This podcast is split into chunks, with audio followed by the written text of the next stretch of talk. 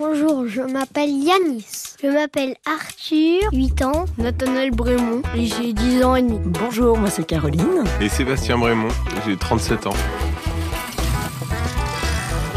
Dans tous les pays, en fait, on a quasiment tous, on a réussi à partager le quotidien de, de personnes qui soit vivent dans le pays, soit euh, sont de la nationalité du pays. Soit on pense de, ça allait du week-end qu'on passait chez eux euh, jusqu'à la semaine complète.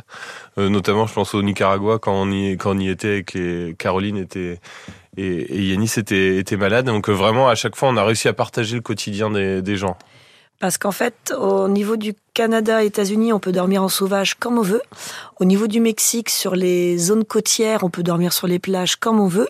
Mais à l'intérieur des terres, euh, en fait, ce sont des villes et direct, il y a la jungle à côté. On n'a pas de chemin comme nous. On peut aller euh, en lisière de forêt. On se dit là, on se pose là euh, tant qu'on gêne pas l'entrée du champ pour l'agriculteur. Ça se passe pas du tout comme ça là-bas. Et ils n'ont, ils n'ont pas de camping-car ni rien. Donc il n'y a pas de camping non plus. Il y a eu quelques campings sur le chemin, mais pas trop.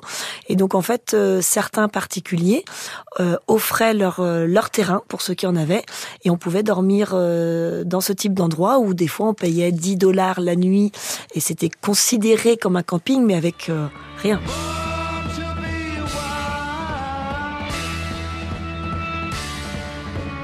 Il n'y avait rien, il y avait une petite douche froide de temps en temps, mais ça permettait de, de, rencontrer quand même des locaux.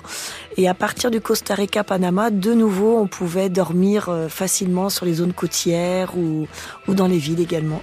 Vous avez rencontré des gens euh, au mode de vie étonnant pendant ce voyage? On a passé une soirée au Guatemala avec un dealer canadien euh, qui passait sa, son temps à, avec une moto à transporter de la drogue entre le Mexique et les États-Unis et qui venait, qui était venu se mettre au vert euh, au comment au, au, Guatemala.